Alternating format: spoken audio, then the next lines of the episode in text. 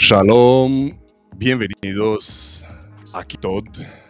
Y al otro lado tenemos a Víctor Hugo Villalobos, eh, desde el otro lado del charco, del norte. Eh, Víctor es gerente de inteligencia y seguridad en MUFG, que es el banco de Mitsubishi. Em, Víctor ha sido, mm, vamos a ver, ha sido, ha estado cinco años en Marine, em, Senior Intelligence Manager, eh, otros siete años en el ejército de Estados Unidos. Eh, tiene una trayectoria impresionante y por eso hemos aprovechado eh, para traerlo aquí, para que se confiese con nosotros y que nos diga cómo ha sido su camino, cómo, cómo ha hecho las cosas para estar donde está cuando ha salido del ejército, cómo lo ha pasado. Sabemos que mucha gente lo pasa mal cuando hace la transición del ejército al mundo civil. Eh, queremos, eh, queremos aprender muchísimo de él y sin perder más el tiempo, vamos a traer aquí enfrente a Víctor Villalobos. Shalom, Víctor, ¿qué tal? Shalom, shalom. Me alegro que hemos conseguido por fin esta entrevista. Sé que andas muy ocupado, el, puesto que tienes pues te tiene, te tiene ocupado. Y agradezco muchísimo que, que hayas reservado aquí un par de horitas para nosotros. Em, dime un poco en qué consta esta posición tuya de Protective Security Service and Intelligence Manager ahí en el banco. Pues a base de, ahorita pues es mucho más administrativo que nada, especialmente con la pandemia, todo tiene que ver en arreglar, asegurarte que, que el departamento esté perfecto, ¿verdad? Tomar esta oportunidad y no dejarla que te tome a ti, ¿verdad? Porque la pandemia a todos nos pegó diferente, pero a veces tenemos que, aquí se le dice, look at the silver lining, ¿verdad? Ah, sí. No sé cómo se dice en español, pero pues sí, eh, agarrar la oportunidad, ¿no? Eso, eso, ¿no? Sí. Ah, y pues normalmente manejo los equipos que tenemos de protección ejecutiva y también hay, otros departamentos como el departamento de viajar, de seguridad. los empleados que viajan, pues aseguramos que tengan la protección correcta, van a países correctos, no se van a países que no deben de ir. Y pues, tú sabes, todo, y en cosas de investigación y cosas así. Wow, wow. Y todo esto por tu gran experiencia que has... Que has ido adquiriendo en tu servicio militar? ¿O mm, qué, qué, qué te ayudó, qué te propulsó para, para este cargo? yo creo que la oportunidad llegó cuando miré que el banco en ese tiempo no era tan grande como es ahorita. Requería de ciertas posiciones. Y miré los, gaps o los hoyos, no sé, las oportunidades ahí. Y pues las construí. Dije, ¿sabes qué? Esta posición no existe, la tengo que construir, ¿verdad? Y pues mi jefe dijo, ¿sabes qué? Esta posición tiene, no tiene nadie, agárrala. Y pues así empezó a llenarme de posiciones y tuve que modificar las cosas pero simplemente yo creo que las cosas que nos prepara no nomás es un evento, pero una totalidad de todas las cosas que han pasado del punto militar a, a la actitud. a, platicar o escuchar, ¿verdad? Como dice tú, la entrada al podcast, en la introducción a este podcast, ¿no? Escuchando a otros y, tu actitud, ¿no? Porque estábamos eh, hablando antes, ¿no? Cuando preparábamos la, la entrevista y, me acuerdo de tu, de tu miedo, ¿no? Por decir así. Y me dices, todo, no sé si mi español es suficiente bueno para, para el podcast. no, yo, yo, siempre pienso que no es suficiente bueno. Cuéntanos, está perfecto, Víctor. Cuéntanos cómo, por qué hablas español. Pues yo nací en México pero mm. de joven me vine para acá de un año ah, pues dos, vamos a decir dos años. Y pues mi lenguaje más fuerte siempre fue el inglés. Claro, y mm. estudié, me eduqué todo en inglés. Y pues mi mamá me mandaba para México a aprender de mis primos, pero me, me hacían carrilla. Porque, y pues me hacían mucha carrilla, pero yo creo que me hizo un poco fuerte. Eh, eh, tienes un, un, español muy bueno. Eh, ¿De dónde nos hablas de Estados Unidos ahora mismo? ¿Dónde, dónde estás ubicado? En San Diego, California.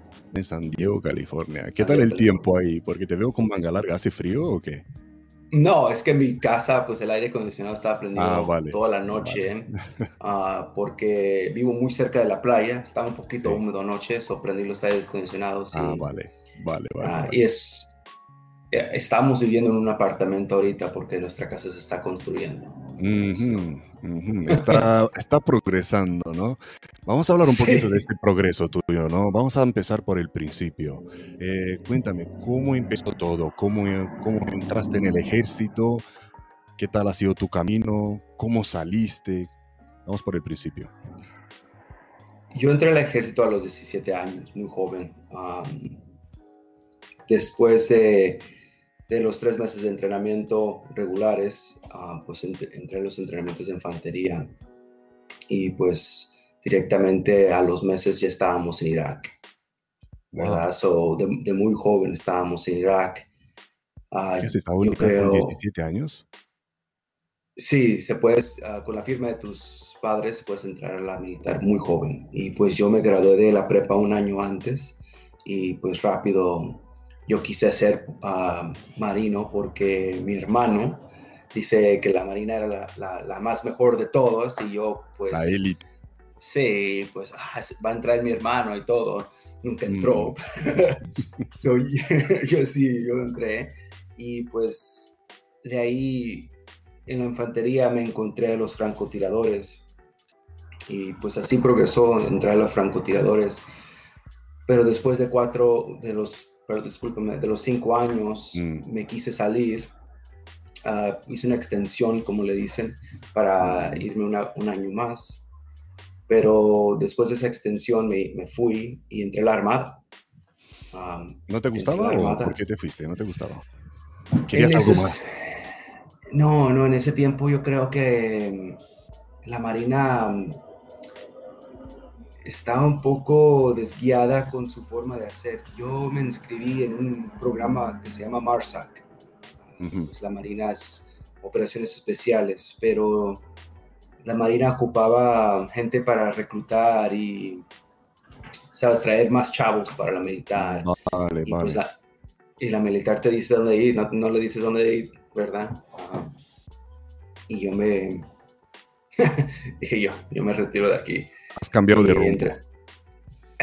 sí, y pues entré a la, Armada. Ah, también igual como francotirador y como ah, reconocimiento, surveillance and reconnaissance. Y pues así me la llevé otros cuantos años y me pasé a la Guardia Nacional.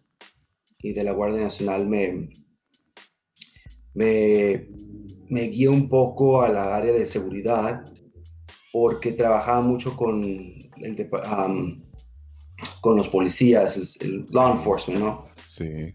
Y me enseñé a trabajar más de las cosas civiles y cómo, cómo trabajan y me empecé a educar y preparar para construir un mundo alrededor de mí que me gustaba mucho en la área de protección ejecutiva y también en la área administrativa de, de este, de la protección ejecutiva porque se mira un hoyo muy grande que nosotros nos preparamos mucho para la arma o para las cosas que somos muy buenos, que naturalmente estamos ya guiados, pero se nos olvida muchas veces educarnos en otras áreas, ¿verdad? Cosas administrativas como la computadora o saber cómo dar una entrevista o saber cómo preparar documentos, hacer las cosas minimalistas, ¿no? Las cosas que se deben hacer antes de la misión, las cosas básicas. Y muchas veces yo miraba que en, los en las áreas de, de manejamiento no sé, no había gente que empezaba desde abajo y subía, o si empezaban desde abajo subía, no estaban ellos preparados para manejar una área alta.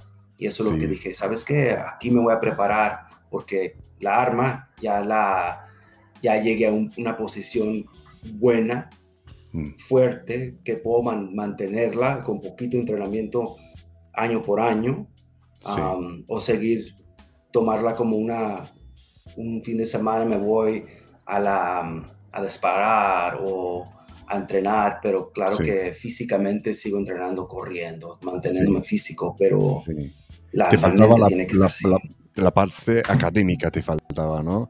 Y veo que te has estado preparando, eh, has preparado como una estrategia, ¿no? De mentalidad típica militar, ¿no? Una estrategia de salida, un exit de, durante tu servicio, durante estando dentro del cuerpo, has preparado tu salida al mundo civil y no te ha pasado lo contrario, que te encuentres fuera del cuerpo y digas, wow, ¿y ahora para dónde voy? ¿Qué hago? A cambio, tú has estado preparando esta, salida, esta salida, ¿no? Claro, siempre, siempre se tiene que preparar. La educación es lo máximo. la historia más interesante que me pasó a mí recientemente fue, estábamos en, así en un podcast, no podcast, pero como un grupo de gente platicando. Mm. Y todos estaban muy, muy bien educados, eran doctores ah, por la educación de su colegio y todo, y yo pues tengo mi, no sé cómo se dice aquí, el bachelor's, el bachelor's degree. Tu, tu facultad, tu universidad, ¿no? Sí, la universidad. Y pues, pero todos muy altos y pues estábamos platicando de todo, pero muchos de ellos no tienen una experiencia en, el, en la militar. Y pues salió que yo ahora fui el más, el que tenía más experiencia de todos. Pero todos se miran muy profesional, pero y le dije yo, hay un balance que todos tenemos que tener, ¿verdad? Sí, sí, sí, sí, sí, sí. Y por, vamos a ver, eh, estabas trabajando con la policía y por eso te has decidido, ¿no? Eh, entrar en el área de la, de la seguridad. ¿Y por qué, por qué has elegido el, el, tema o el sector de la, de la protección y no otro? ¿Por qué te llamó la atención? Ah, pues yo tuve la oportunidad de ir a un evento donde me pidieron que fuera protector. Sí. Y pues me llamó mucho la atención porque en ese momento muchos de mis ah, compañeros de la militar estaban en Irak otra vez y Afganistán como trabajando como con Blackwater y contratista. contratista y yo no quería ser contratista, pero quería seguir en la posición aquí porque yo me daba cuenta que muchos de Cuéntame por qué, cuéntame por qué, porque la mayoría, el 90% quiere ser contratista. ¿Tú por qué no? Sí, yo no, porque yo entendía que pues que una guerra tan larga nunca, no duran para siempre. Y pues muchos de ellos se van a regresar para acá y y van a decir, ok, ahora cómo entro a este tema y yo voy a estar mucho más adelante que ellos. Claro que, claro que ellos tienen una experiencia y si tú miras a mi equipo, son muchos de ellos. Sí. Y también muchos más ah, adultos que yo. Sí. Eh, y con mucho más edad y con experiencia, pero ellos no tienen pero el manejo, la educación que se requiere para manejar todo, Sí. Ahí entro yo y pues los entiendo perfectamente a ellos y después todos trabajamos perfectamente, pero muchos de ellos dicen, ah, ¿cómo llegas a esa posición tan alta en el banco? Y le digo yo, pues me preparé, miré, hice una estrategia y llené las posiciones o las construí de nada. Porque ¿Crees, que, ¿Crees que tú has evitado de ser un, uh, un ¿cómo los llaman? Un um, war junkie, un junkie de la guerra, unos que... Ah, junkie de la guerra. Seguro, seguro que a ti también te gusta el rol, ¿no? Te hubiera encantado seguir esa acción, te gusta la adrenalina, pero ahí pasó algo, ¿no? Has hecho un, filtro de, de, de, esos instintos básicos primarios y los has filado con, con, con sangre fría, ¿no? Sí, en los tiempos que yo fui a Irak y también los tiempos que fui a Afganistán en la Armada, yo creo que yo creo que sí llegué con mis, mis problemas, honestamente, ¿verdad? Psicológicos, claro que físicos. sí. Pero yo pienso que dar una persona que sabe enfocarse en un problema, quieres darle la solución y la mente no tiene el tiempo para, para, para, para darle otras ideas a la mente, ¿no? Y hacerlo word junkie. Es como te das una nueva misión, ¿verdad? Y hay una gente que quiere solucionar problemas del mundo o hay otra gente que quiere salir adelante de una forma u otra, pero no le das la oportunidad de, pues, traerte para abajo, ¿no? Sí, sí, sí. Y, ahí estás tú, ¿no? Lo, has superado, eh, has tenido apoyo de la familia. ¿Cómo lo has superado tú? Porque sabemos que muchos no lo superan, muchos quedan ahí encerrados. Yo busco ayuda, honestamente. Yo busco ayuda. Mm. Yo me sigo educando, sigo buscando ayuda. Si requiero de mis amigos para ayuda, los busco, platico con ellos. Mm. Soy honesto con ellos cuando tengo problemas y pues me ayudan a guiarme, platican conmigo y mi familia también, claro que ellos no son iguales que yo, no entienden porque no son militares, pero me apoyan con todas las cosas que, que yo ocupo, ah, mm, que se requiere de mí, pero se no, ellos se dan cuenta que soy una persona muy guiada por mi, por mi psicología y irme a lo que yo quiero hacer y no dejarme ponerme en una esquina por mis emociones. Wow, wow, esto requiere de mucha fuerza interior, ¿no?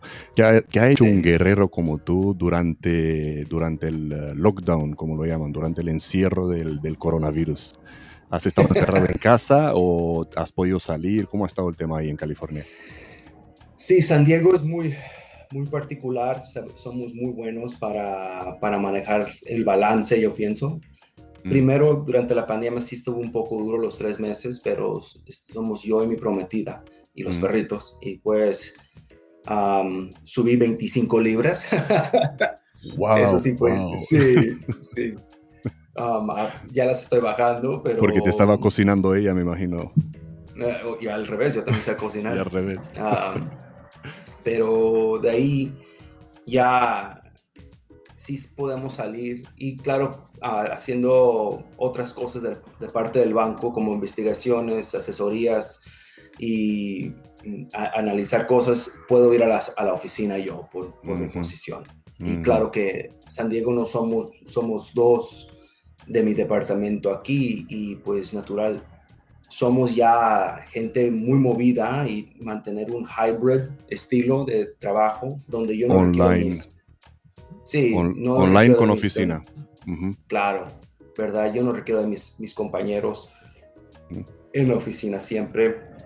Durante la primera, el 2019, donde no había pandemia, instantemente sí llegábamos, platicábamos y nos uníamos, pero normalmente yo no requiero que mi gente esté aquí. Sé que todos tenemos muchas cosas y somos muy ocupados y les digo yo, ¿sabes qué? Si a las 10 quieres ir al gimnasio, vete.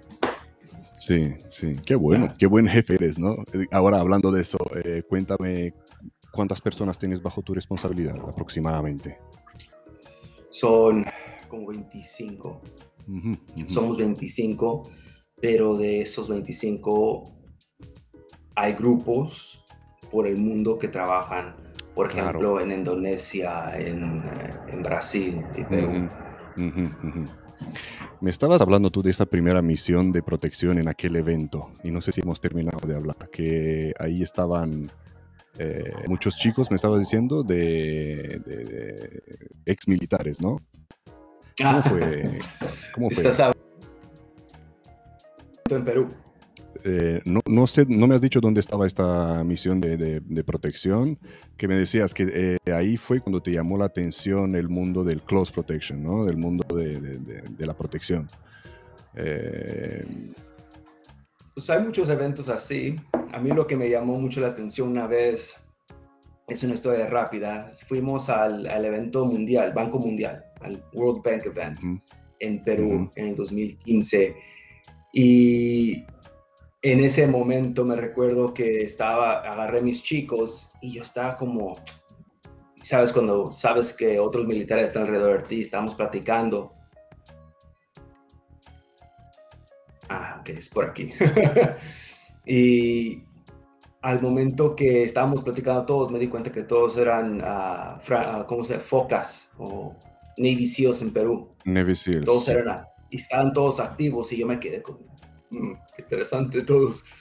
Y estábamos en el, en el Western en Perú y llega el presidente de Perú y el compañero que dejé encargado le dice al, al vehículo del presidente de Perú, aquí no se puede estacionar.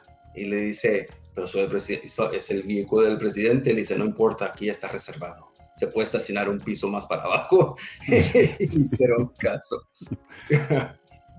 Tiene que ser caso. interesante. Sí, En, está, en protección, como- en close protection, el, el- el bodyguard, el, el- agente es el que manda. Mm, eh, sí, no. y- Físicamente, Ese fue- Víctor. de- no, termina, termina. ahí sí me encantó. Ahí sí me encantó mucho Sí, la ¿no? protección. Mm, Close Protection. Pero sí, claro, hay muchos, eh, muchos diferentes eventos que me llamaron la atención y les agarré poquito de ahí y dije yo, esto es algo que yo quiero seguir haciendo. Y, y- y seguro que estabas mirando qué puedo hacer más, ¿no? ¿Qué puedo, qué puedo hacer más? ¿Cómo lo, cómo ¿cuál es el siguiente nivel? Sí. Sí, pues se requiere de que tengamos gente no preparada, pues claro que preparada sí, pero que le sigamos, ah, ¿cómo se dice en español? Continue to grow, innovate, innovación. Sí, crecimiento continuo, crecimiento continuo, reciclaje siempre y formación continua, formación continua, Ajá. crecimiento. Eh, ¿Y físicamente sigues entrenando? ¿Qué haces ahora? Ya que has subido 25 libras, hay que, hay que Sí, quitarlas. son- sí, claro. Ah, pues mucho calisthenics, movimientos Calisthenics. así. Sí, con tu calisthenics, porque yo propio pienso. peso. Sí, claro, y pues mantener una, yo puedo correr, sigo corriendo poquito, ya mis rodillas ya no aguantan, una de mis rodillas ya no aguanta yo ah, tanto correr, Mm. pero you know, me voy de un poquito, unas tres millas Sí. cada otro día, y Sí. tengo una bicicleta también, así paletón, ¿verdad? Me encanta el paletón, Mm. pero sigo yendo a la, ¿cómo se le dice? Al área donde puedo sacar mi arma. Tengo una área chiquita, propiedad aquí en San Diego que yo voy. Ajá. Tengo mis pedazos de fierro y todo.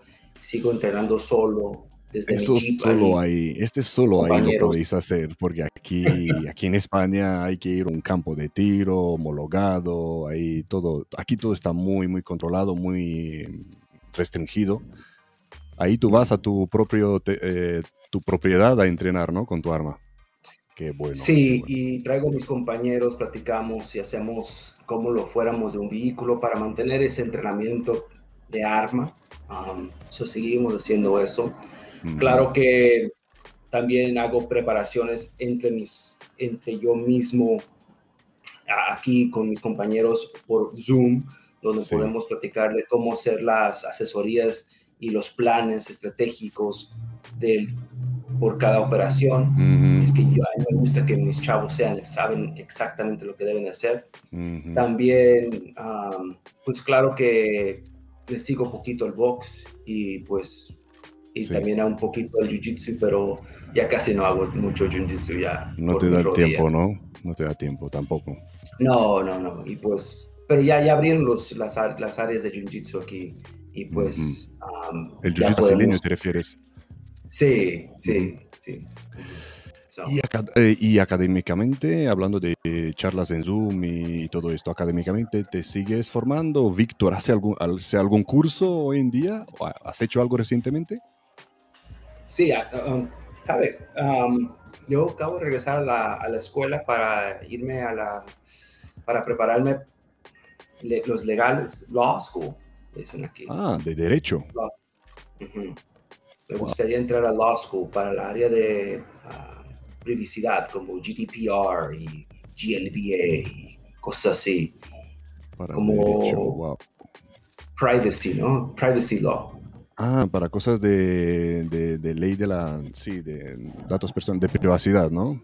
Sí, claro, sí. Wow, wow. Claro, es una cosa de futuro eso. Sí, no, yo nomás estoy enviejezando, ¿no? No, es una palabra incorrecta. Estoy, me estoy haciendo más viejo, no más joven. No, no, no, pero te, está claro que te, quieres mantener actualizado, ¿no? Eh, eh, prever, ¿no? Estás previendo, estás, ¿cómo se dice? Tampoco me viene la palabra. Eh, estás viendo que está por venir, ¿no? Y, ves que esto tendrá una salida, ¿no? En un futuro.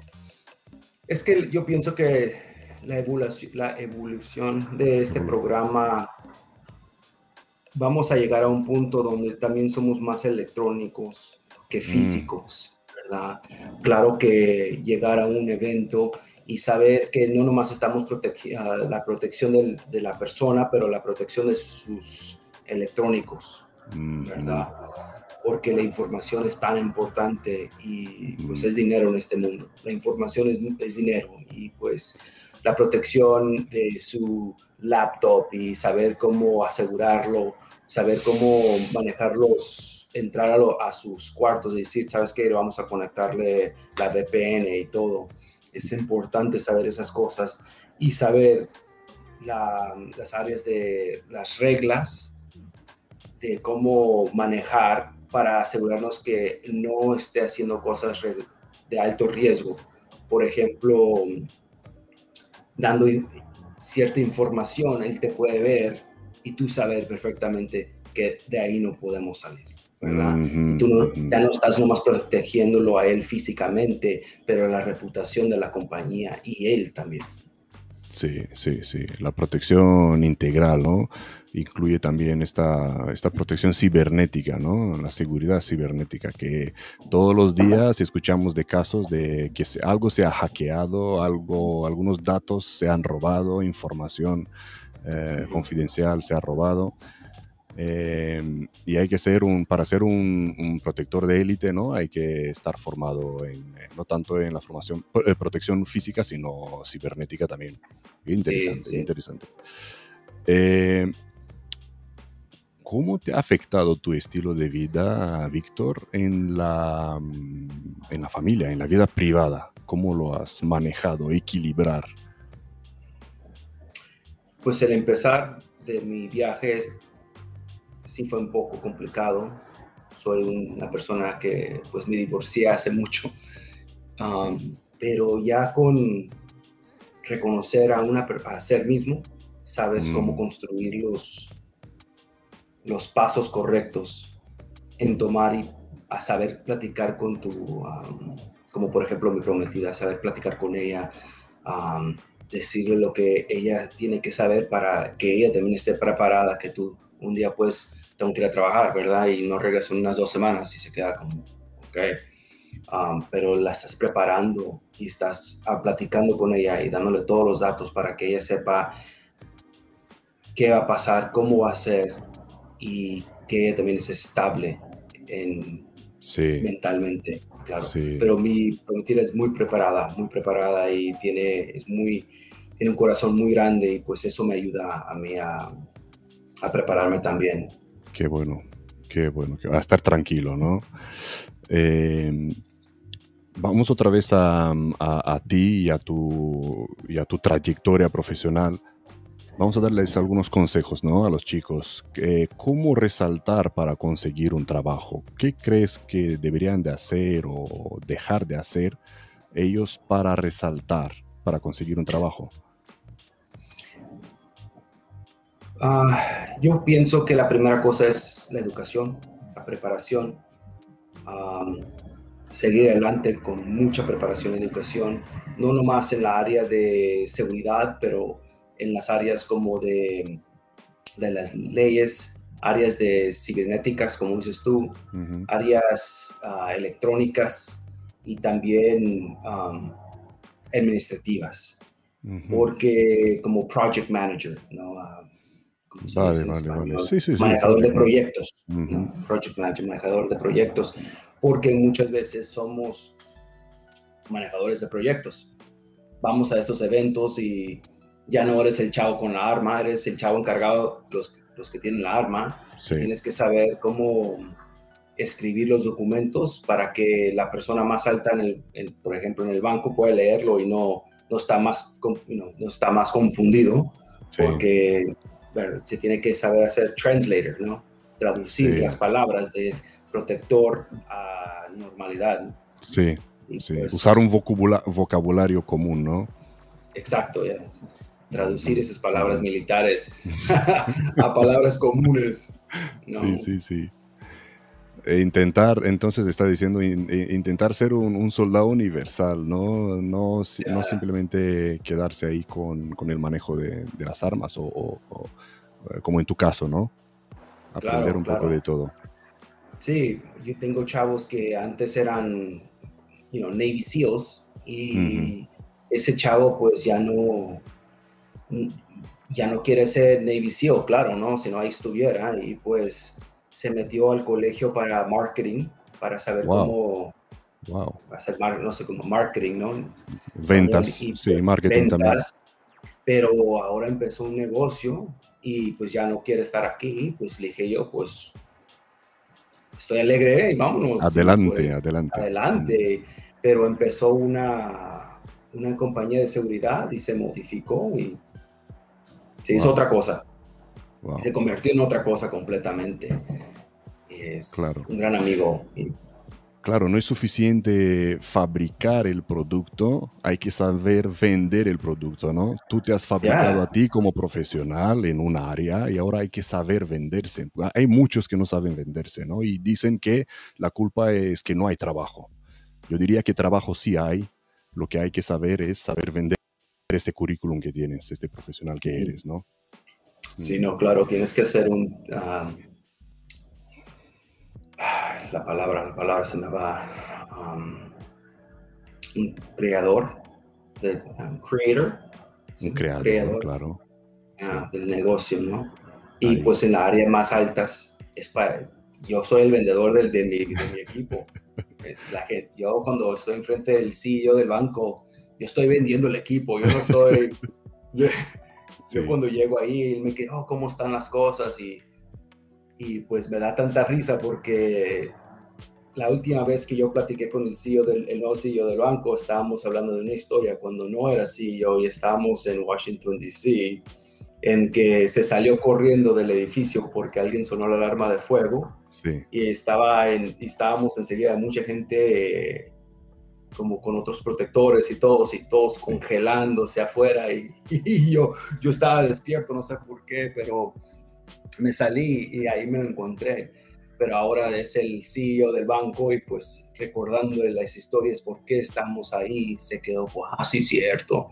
Y pues ahora sí le gusta que estemos porque dice, sí tienes razón, hay veces que nunca estamos preparados a lo que va a pasar y pues para eso te tenemos a, ti, ¿no? Que pues claro, ahora, ahora en mi equipo, porque yo ya no estoy ahí. Qué bueno, qué bueno. Y, y por eso te tengo aquí, Víctor, por eso tenemos aquí. Gracias. por el gran profesional que eres. Muy agradecido.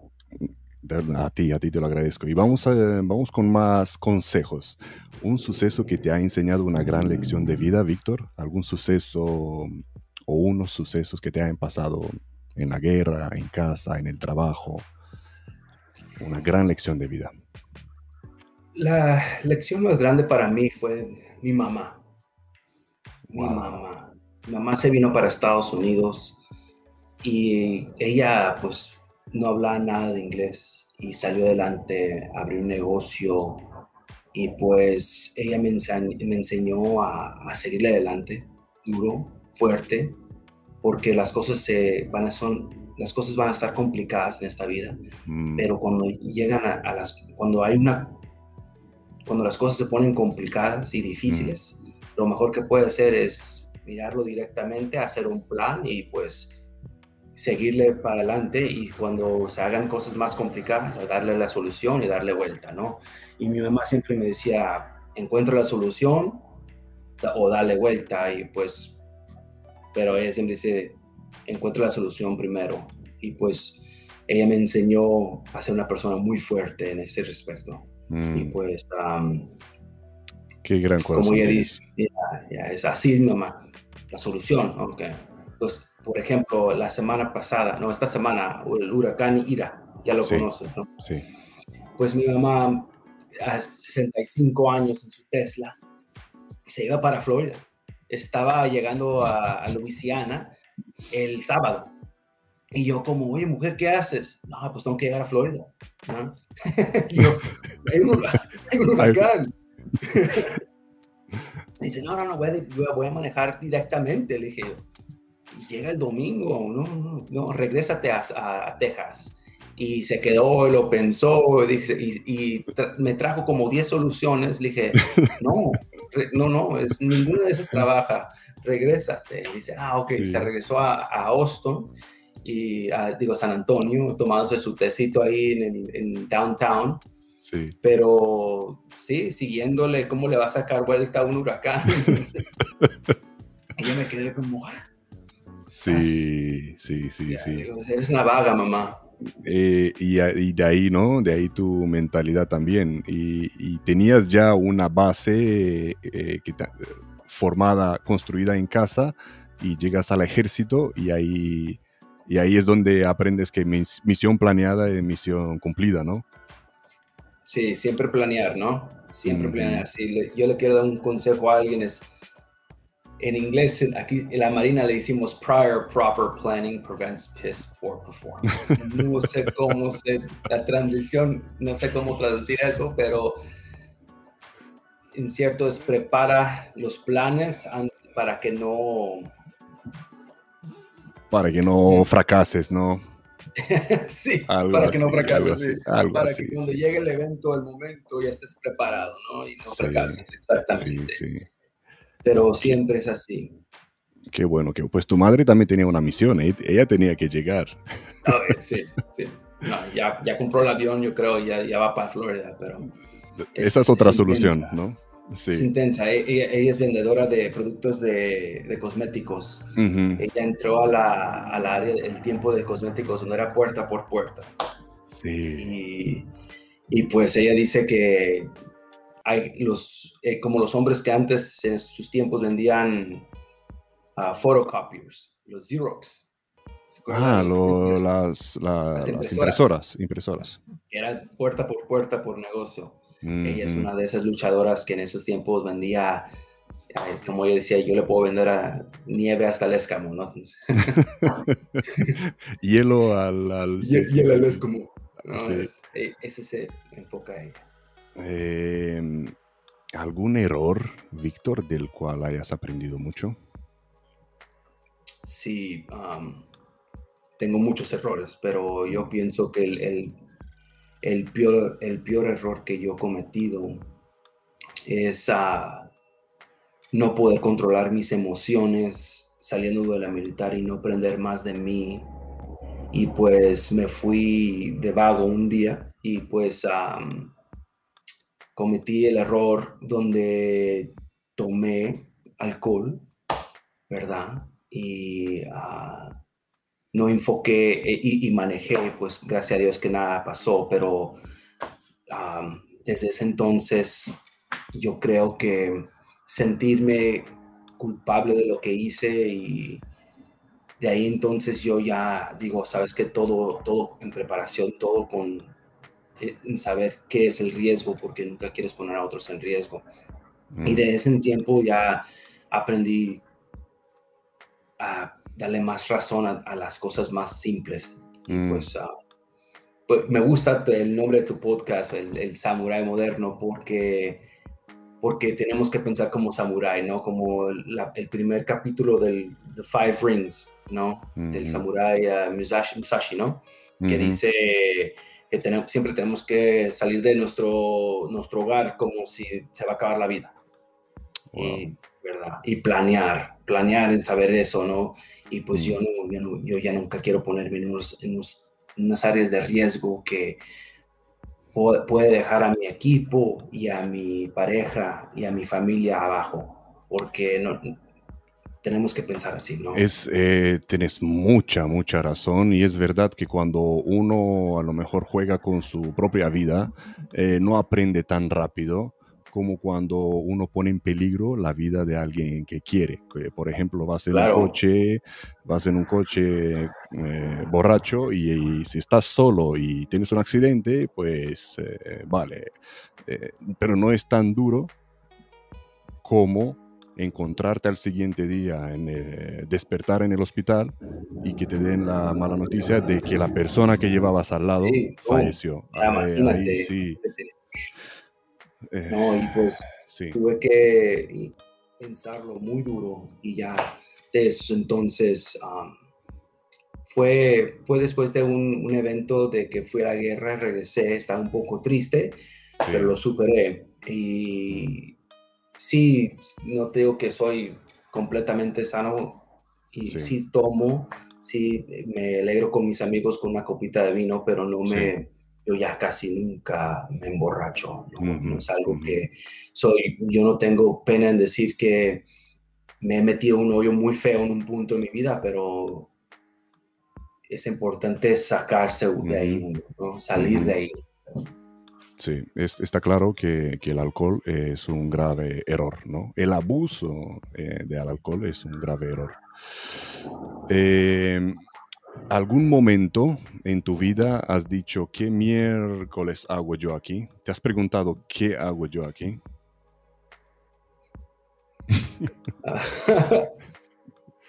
Ah, sí, ¿no? Sí, ¿no? Yo tengo el ah, claro que cuando estaba en la guerra ya, ya. Sí, estaba en Irak tenía 17 años claro que la primera palabra fue eso no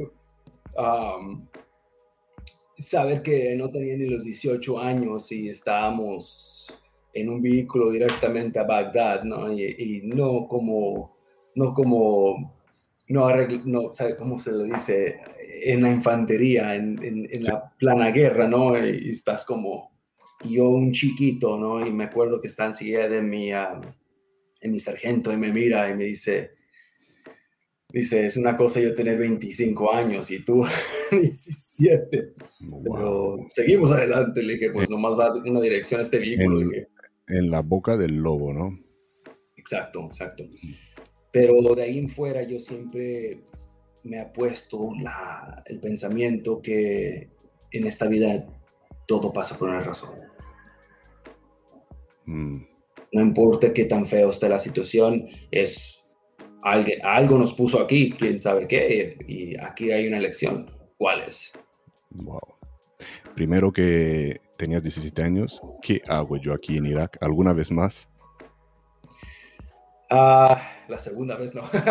um, la decisión de ir otra vez, ¿no? Ah, no, yo creo que estaba en el banco trabajando por la primera vez y yo pensé, y yo no creía que estaba preparado suficientemente para, para estar enfrente de, de los directores del banco, que viene siendo, so, MUFG ahorita es el banco, el quinto banco más grande del mundo, y mm. está enfrente de los board members, no sé cómo se dice en español, board. Miembros, miembros directivos. sí, miembros directivos de la... No sé cómo se dicen, pero me acuerdo que me estaban preguntando, me estaban preguntando cosas y me quedé congelado un segundito porque esta gente es muy poderosa, ¿no? Mm. y, la primera, y me estaban haciendo preguntas y, y, yo pensé, ¿qué estoy haciendo aquí? Yo tenía que 34 años y enfrente de esta gente que inteligente, ah, muy importante, gente que mueve el mundo, como le digo yo. Y me están haciendo preguntas a mí y me quedé congelado, pero después me, casi me di una cachetada y me dije, te están preguntando porque ellos no saben. Qué bueno, qué bueno, ah. qué bueno. Exacto. Y ahí es cuando dije, tú eres el experto aquí. Wow. Contesta. Ha, sido como, sí, ha, sido creo que como en tu, en tu entrenamiento como marine, eh, tu sargento gritándote, cuando ya no te querías levantar más, eh, tu sargento gritándote, sigue, sigue, go, go, go. ¿no? Ya. No te has rendido. No, para qué. No, no, hay, no hay razón para rendirse. Wow. Eh, ¿Alguna anécdota? Me encantan las anécdotas y seguro que tienes alguna que te haya pasado, algo, un poco de humor, algo, algo que te haya sucedido por ahí eh, mientras estabas fuera o incluso anécdota, anécdota. Anécdota es algo, algo de humor, ¿no? Algo, algo que te haya pasado por ahí eh, mientras estabas fuera o, en el banco, en tu puesto actual.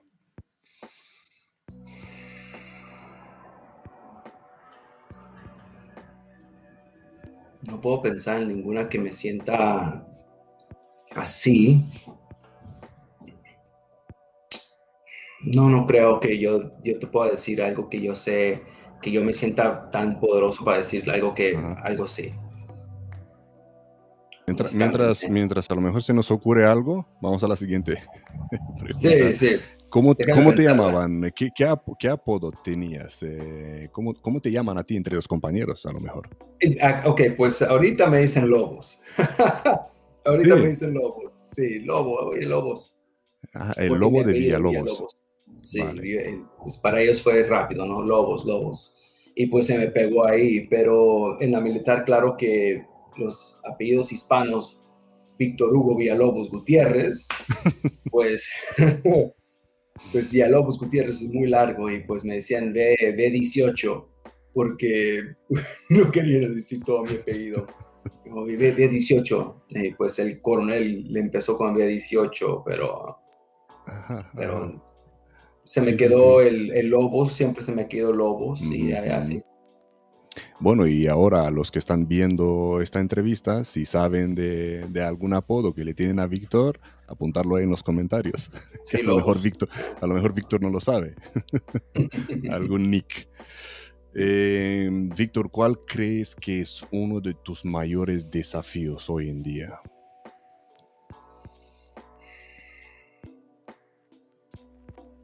Desafío, o sea, la palabra se me va en inglés. Viene siendo... What's, what's your biggest challenge today? Challenge, gracias. Ok.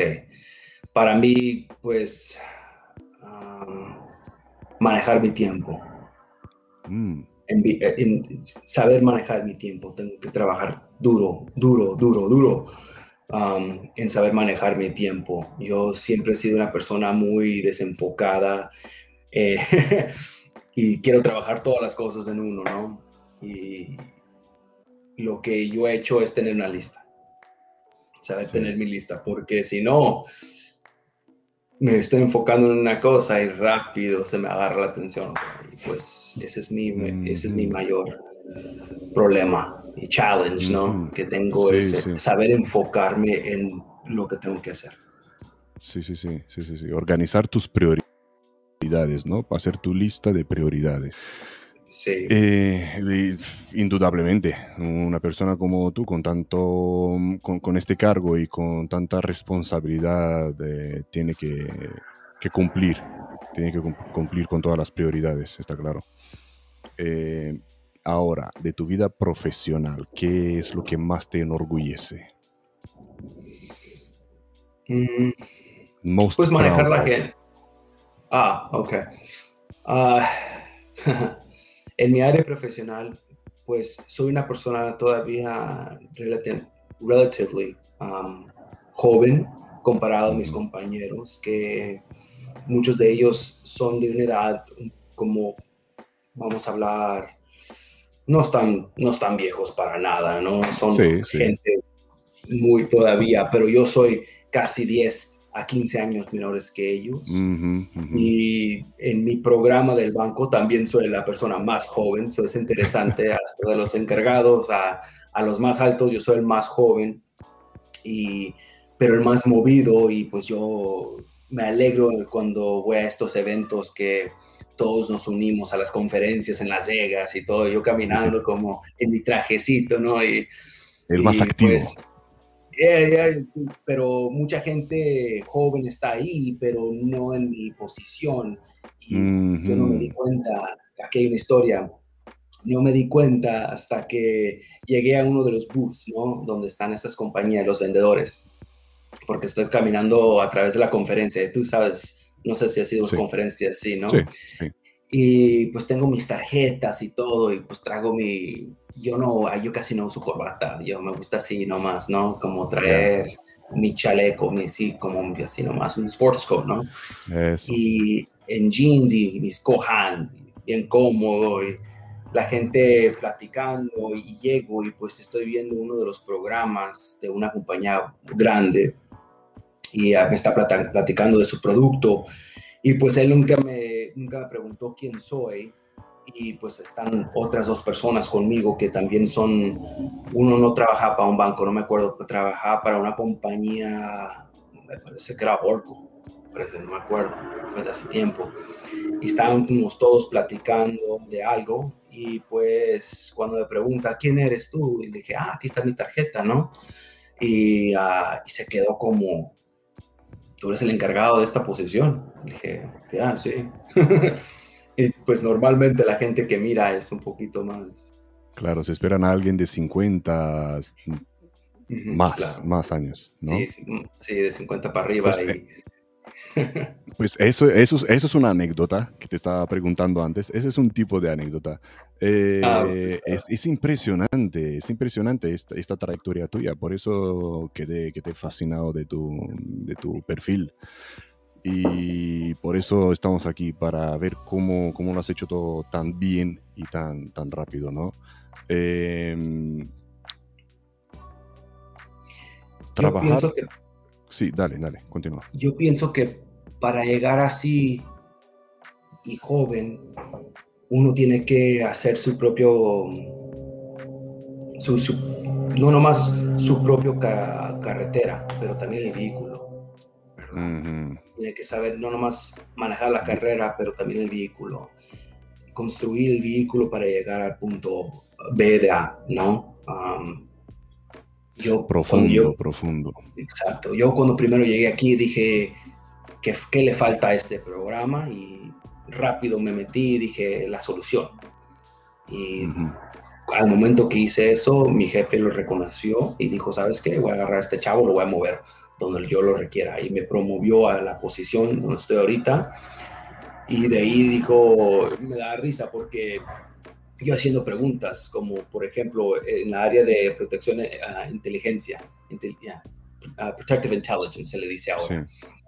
Ah, pues yo, eso es algo que yo me especializaba y pues yo naturalmente escribiendo mis reportes de inteligencia y dándoselas a él, se quedó y me preguntó ¿qué, cuánto sabes de la protección de gente que viaja. Y dije, pues no mucho, ok, apréndelo. Y rápido me, me metí a aprenderlo. Y y me di cuenta que el banco no tenía un programa fuerte. Y yo me quedé como, ok, vamos a decir, ¿cómo me voy a meter aquí? me seguí preparando, fui a unos cursos y platiqué con gente um, que estaba que eran expertos en esta área y de ahí construí la póliza y el programa y ahora me doy cuenta que cada, cada que 15 días me están preguntando, oye, ¿puedo llevar mi laptop o puedo irme a este país a trabajar? Y, y dije, algo falta o hay un problema aquí. los empleados no saben cómo, cómo pedir irse a otro país a trabajar porque tú sabes, ahora el mundo es muy móvil. Y ellos quieren trabajar desde Hawái, ¿no? En su laptop. Y mm. pues claro, yo también.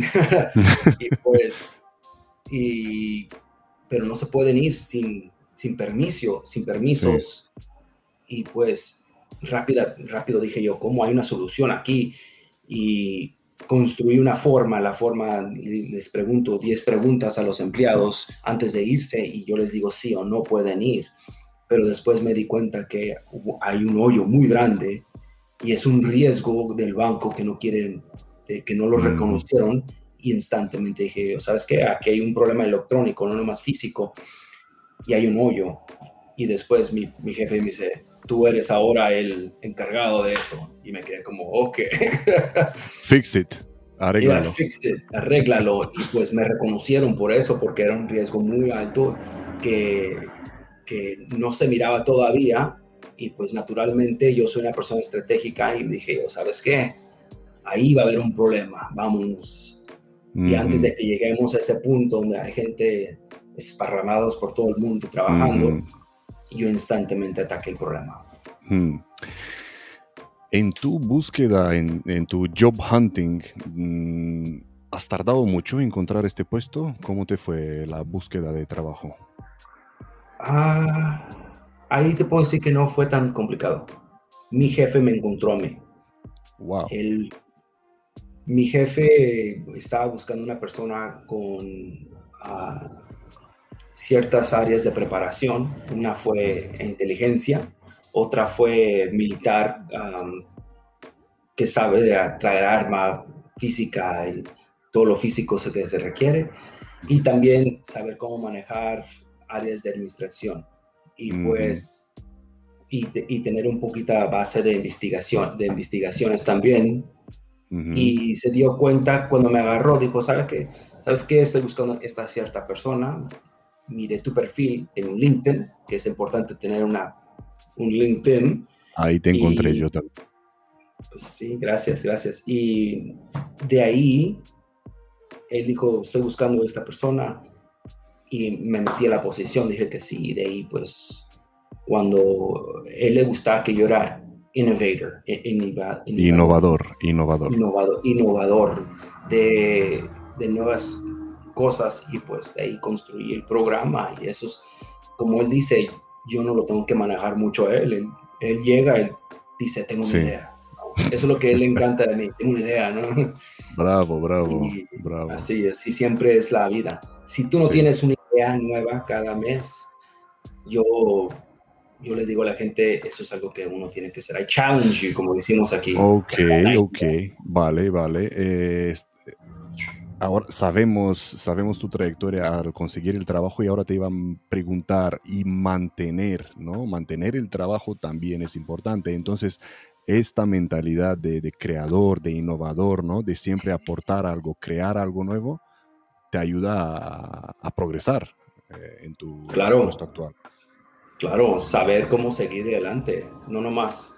Yo no soy la persona más inteligente de este mundo, como digo yo, y yo siempre le pregunto a mi, a mi gente, a, mi, a, mis, a mis amigos, como yo les digo a, mi, a, qué podemos hacer diferente, cómo podemos cambiar. Um, y hay veces que uno no, tengo un compañero que siempre dice, las ideas, las ideas nunca, siempre se van a encontrar en áreas que nunca, nunca, uno piensa, ¿verdad? Y pues hay veces que la persona más baja te puede decir algo y dices, eso es exactamente lo que se requiere. Comunicación, ¿no? Como en el ejército, esa es la mentalidad de, claro, del ejército. Sí, no, yo, yo siempre le pido a mi equipo, ¿cómo podemos mejorar? ¿Qué podemos hacer diferente? Porque yo no puedo, yo soy el líder, no soy la... El jefe. No soy el, único, el jefe, exacto. Yo, no, yo no puedo estar aquí con todas las ideas. Yo, yo requiero de ustedes. Aquí somos muchas cabezas, ¿no? Imagínate, solucionar el problema no se requiere de nomás de una cabeza. Correcto. Pues, pero a este nivel es, exactamente como tú dices, ya tienes que ser líder, ya no puedes ser jefe y saber los, las metas de, de, tus compañeros, la meta tú, las metas tuyas, unirlas y guiarnos a la, a la posición que se requiere uno ir. Sí, sí, sí. Cuánta verdad. Y creo que esta mentalidad te la, te la han inculcado en el ejército, ¿no? Eh, la comunicación, el, el, espíritu de equipo, la camaradería, ¿no? Todo esto. No, claro. Tener la fe en, en, tus amigos y tus compañeros y tus mm. la gente que trabaja para ti. Sí, sí, sí. Hablando de la gente que trabaja para ti, eh, ¿Has trabajado con mujeres? ¿Qué tal es trabajar con mujeres? oh, claro. ¿En protección o como cliente? Como, no como cliente, como, como tu empleado, sí, en protección. Ah, claro. Sí, he trabajado con, con mujeres. Son... A mí se me hace un poquito más fácil mm. trabajar con ellas porque son más movidas. más activas. Y claro que más activas ponen un poquito de función. Ah, no son tan ah, naturalmente, como te digo, que llega y nada contra ellos, son, son maravillosos todos, pero hay veces que hay un, algunos de ellos llegan y piensan que son la mejor cosa del mundo porque tienen años en la guerra o saben de todo, pero todos sabemos, honestamente, no sabemos nada, estamos al poquito de saber, ¿no? Y seguimos llenando nuestro, nuestra cubeta. Pero a mí se me hace más fácil porque ellas saben que estas posiciones naturalmente no, no son, ¿cómo se explica? Sin, aquí no se construyeron ellas, ¿no? Aquí esta posición fue siempre muy controlada por, la, por el hombre. Correcto. Y pues naturalmente ellas llegan y pues se tienen que mantener un poquito más humilde y saber cómo trabajar alrededor de nosotros, porque todos nosotros siempre pensamos que somos los que controlan todo, ¿no? Y tenemos que saber que ellas son una potencia muy grande, porque ellas tienen otras formas de pensar y esa potencia se tiene que saber unir con las de nosotros, ¿verdad? Mm. No, nomás no podemos ser la hombre, el hombre fuerte siempre, ¿verdad? Tenemos que ser... Sí, sí, sí. Qué bueno, qué bueno. Eh, un consejo para los profesionales, profesionales Víctor, eh, los que ya están en el sector eh, a un cierto nivel, ya tienen años de experiencia. ¿Qué crees que no están haciendo bien? Que no están haciendo bien. Una cosa ya la acabas de decir, que piensen que lo saben todo. Mm, muy mal. tenemos que seguir preparándonos, no dejar que, que nuestro, primero que nuestro cuerpo, nuestro cuerpo se deje ir, como subir 25 mm. libras. segundo, claro que saber que el mundo se está cambiando y modificando y nada se va a quedar igual y tenemos que aprender que el pensamiento de la gente abajo de nosotros no es como la de nosotros. ¿Verdad? Y eso lo miro porque yo estoy en una posición un poquito más alta y tengo mis compañeros un poquito más, ah, con un poquito más años So, naturalmente yo pienso completamente diferente que ellos. Mm. Y hay veces que pues choco con ellos. Y pues yo la única cosa que le digo a la gente es saber escuchar a los de abajo porque ellos están mirando lo que está pasando. wow, Nunca, nunca termines de escuchar. Sí, sí, sí. Siempre la comunicación ¿eh? es muy importante, veo. ¿eh? Y... no sé cómo se dice en, español, pero nosotros decimos shoot, move, communicate. Dispara, muévete y comunica, ¿no? Comunicate, Comunicación. Eh, ahora vamos a los principiantes, a los que quieren entrar en ese mundillo de la seguridad ejecutiva. Eh, ¿Qué crees que no están haciendo ellos bien? Porque estamos viendo muchos interesados, ¿no? A muchos que les está llamando la atención este sector. ¿Qué crees que no hacen bien ellos? No, no me gusta hablar mal de la gente, pero yo pienso que muchos de ellos están enfocándose en la arma. Y disculpamente, me mm. encanta la arma. Yo, yo tengo armas, sigo usando armas, pero recuerden que la arma no es todo, porque muchas veces la preparación de un evento tiene que ser académico. Saber, enfocarse en la área académica, porque muchos de ellos ya son muy entrenados por la arma, ¿verdad? Tienen mucho más entrenamiento que yo con la arma, no importa qué tantas veces he ido a aquí a Afganistán, la arma ya la tengo no maestreada, mentiras, porque nunca podemos ser maestros, pero la tenemos controlada. Controlada. tenemos que ver nuestros detalles que no somos tan buenos y enfocarnos ahí. So, enfóquense en prepararse en áreas de académicas, saber analizar números, ah, statistics, estadísticas, estadísticas. Estadísticas, sí. Estadísticas, exacto. Gracias. Qué bueno, y no paramos de darle vueltas a esto, ¿no? Eh, prepararse, prepararse, prepararse. Eh, no tanto eh, en, táctico como, como académicamente, que es muy importante. Sí, saber la estrategia. Saber la estrategia, saber la, la gente, ¿no? Tenemos que saber que la guerra ya no, no es la única cosa. Claro que si quieres seguir siendo contratista, pues adelante, la arma es importantísimo. Pero saber cómo, cómo pensar en nuestros pies, no nomás. Pero tú lo has dicho, las guerras terminan. ¿Y qué vas a hacer ahí, tú como contratista, cuando la guerra termina, no? Exacto. ¿Verdad? No queremos estar ahí para siempre. Tenemos que seguir adelante.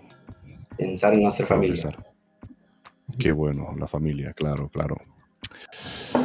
Eh, ¿Cómo ves tú el pasado del sector, las últimas décadas y al mismo tiempo el futuro del sector de, la protección ejecutiva? ¿Cómo lo, ves viniendo en los últimos 20 años?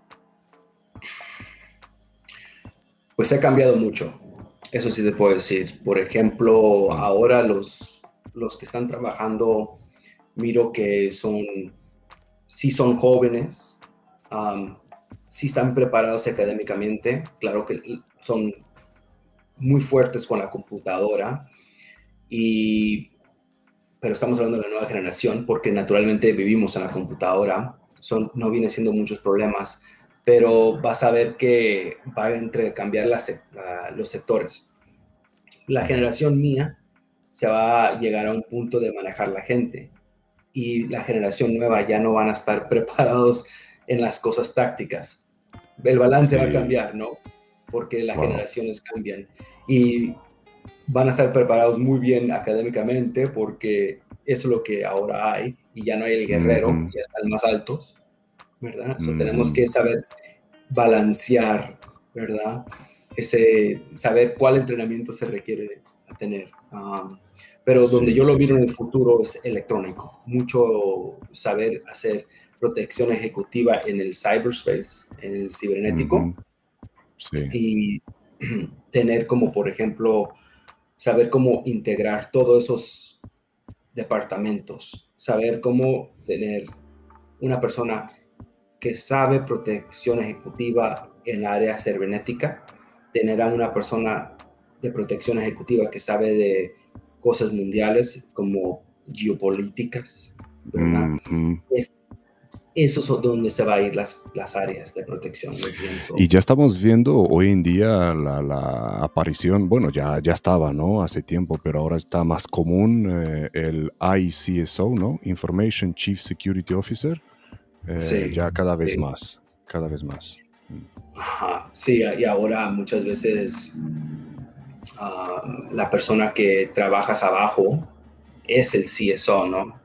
Porque esa persona maneja todo seguridad, pero normalmente esa persona empieza en la área cibernética y lo ponen encargado de la protección física, pero como, como buen líder ellos deben de tener una persona abajo de ellos que sean completamente enfocados en la área física para que puedan manejar los equipos abajo de ellos ahí es donde yo miro que esto se va a ir, que muchas compañías van a poner la protección física o ejecutiva o en general abajo de, los equipos cibernéticos o en mm, conjuntos, porque están estamos más cerca a hacer manzanas por manzanas y ya no somos tan separados, ¿no?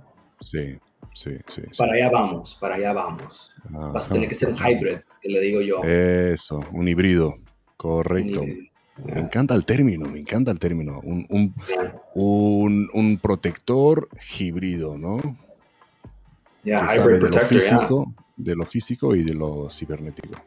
Sí, es, un día estás trabajando en la computadora como cibernético y te dan la llamada, hay un evento al, you know, en mm. España y vámonos. Y la arma y todo está listo, tu armamento está en tu closet y listo, vámonos. Sí, sí, sí. Es, es, es, ahora dime tú, como, como empleador, ¿es difícil encontrar eh, un protector híbrido?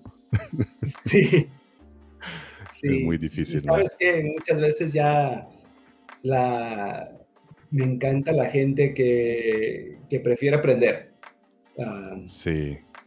Uno de mis compañeros, uh, Leithal, eh, es, me encanta porque él fue francotirador conmigo en la Marina hace 20 mm. años. Y él fue contratista con Triple Canopy y de ahí se fue para, para proteger a um, celebridades como celebridades, sí. Eh, la gente famosa, VIPs y, y, me encontré un día y le dije, oye, ¿por qué no te vienes a trabajar conmigo? Y, se quedó como, ah, ¿con quién trabajas tú, no? y le di mi tarjeta y, la esposa le dice, oye, ¿sabes que este es el banco quinto más grande del mundo, no? Y se quedó como, ah, what's, what's Lobos been up to, no? Así se puso. Y pues me habla y le di la posición pero le dije yo, tienes que ser híbrido. Dice, ¿qué quieres? Y, se me queda como, ah, no, nomás voy a proteger gente, no. Lo puse en un proyecto en, en, una de nuestras torres a poner todas las áreas de seguridad, las cámaras y todo, y se quedó como, yo no entiendo esta área de protección. Y pues, claro que hizo la solución y está, está tan, me dio tanta risa porque él no sabía de la protección física de las, cómo manejar la gente en proyecto de poner las cámaras, las pólizas y todo lo que se tiene que hacer, porque su enfoque siempre fue una cosa. Pero tú has apostado por algo en él. ¿Qué fue lo que, aunque a él le faltaba esto, esta preparación, tú sabías que él tiene algo dentro, ¿no? Oh, tú apostaste por algo en él. Pues primero porque naturalmente como francotirador yo conozco mi propia gente, ¿no? Yo conozco cómo uno tiene que pensar, tiene que ser una persona que siempre es movida. Una máquina, una máquina. Exacto, siempre pensando, siempre pensando. Y yo conozco que él tiene un, pensamiento un poquito más como yo, que mm. le dan un les, les da, le da una idea y dice, ¿sabes qué? Tengo una idea, ¿no? Y pues... Cuando una persona me dice, ¿sabes qué? Tengo una idea. Ay, si er-, Eres de los míos. En una entrevista recientemente me dice el muchacho, yo tengo una idea de que él, para dónde quiero que se vaya el programa, él va a ser mi número uno en decisión, porque siempre mucha gente es que quiero que el trabajo me mueva así, Ah, quiero entrar a esta posición porque quiero aprender de este, de esta persona que está perfectamente bien, pero también tienes que saber que tú también mueves el departamento. Y si tú dices, sabes que tengo, tengo ideas de cómo hacer este departamento mejor, mm. ahí me, me llena de alegría escuchar a a gente decir. Sí, sí, sí. Porque me preguntan, ¿cómo está tu programa? Y hablando de, mm, hablando de tu compañero, em, en la formación, ¿no? ¿Crees que, falla algo en el, en el, sistema de formación básico, en, eh, en la formación de los eh, protectores, digamos? ¿Crees que falla, falla, algo? ¿Deberían de aprender algo más? O... específicamente? Ah, yo pienso que en el área de riesgo, en saber las diferentes áreas de riesgo, no nomás la área de riesgo de una persona atacándote, por ejemplo, ¿verdad? Pero en la área de riesgo de saber que, como un ejemplo, fuera la, la reputación, pero también están los riesgos estratégicos, que le digo yo. Un ejemplo, en saber, ¿se requiere llevar la arma? ¿Verdad? A lo mejor no. A lo mejor no se requiere de usar arma. So, ¿llevas la arma? Pues no, ahora no ocupamos la arma. Porque ahora tú eres el riesgo, caminando con una arma. ¿Verdad? Correcto. Eso es, es lo que yo le digo que a veces nosotros no nos damos cuenta, siempre queremos traer la arma, siempre queremos mirarnos ¿Es el ego? No. ¿Es el ego ahí? yo pienso que sí, que, está bien, pero no, no requeremos enseñar la arma, ¿no? Mm. o traer chaleco antibalas o algo así, porque a veces no se requiere. A veces saber, saber que quién es la persona que estás protegiendo. Si esa persona Mm. es una persona que a lo mejor tiene una posición alta, pero es una persona que se queda en su casa todo el día, la única cosa que tienes que preocuparte es que no se le congelen las piernas. O si es alguien que va de low profile también. Exactamente, yo tuve un ejecutivo, un VIP, que, que no fue, no era alto riesgo, no, no era. Su Ujú, cosa ujú. más alta es que le gustaba andar en bicicleta, ¿verdad? Así, y pues de ahí fuera ya. El riesgo, el no había riesgo muy alto. Pero, por ejemplo, hay otros ejecutivos que se tiran de paracaídas, pues es otro riesgo, ¿no? Y saber su Claro. posición a través de su riesgo. Ahí es donde yo me doy cuenta que nosotros fallamos empezar siempre que, que va a llegar el terrorista, ¿no? Y nunca llega. Y pues tú estás armado y pues tú eres el que no está correctamente posicionado. Es- Ahí es- tienes, yo pienso. tienes razón, tienes razón. Eh, ahora, hablando de armas y de, y de cosas, eh, ¿qué lleva Víctor sin lo cual no sale de casa? ¿Qué llevas tú encima, en tus bolsillos?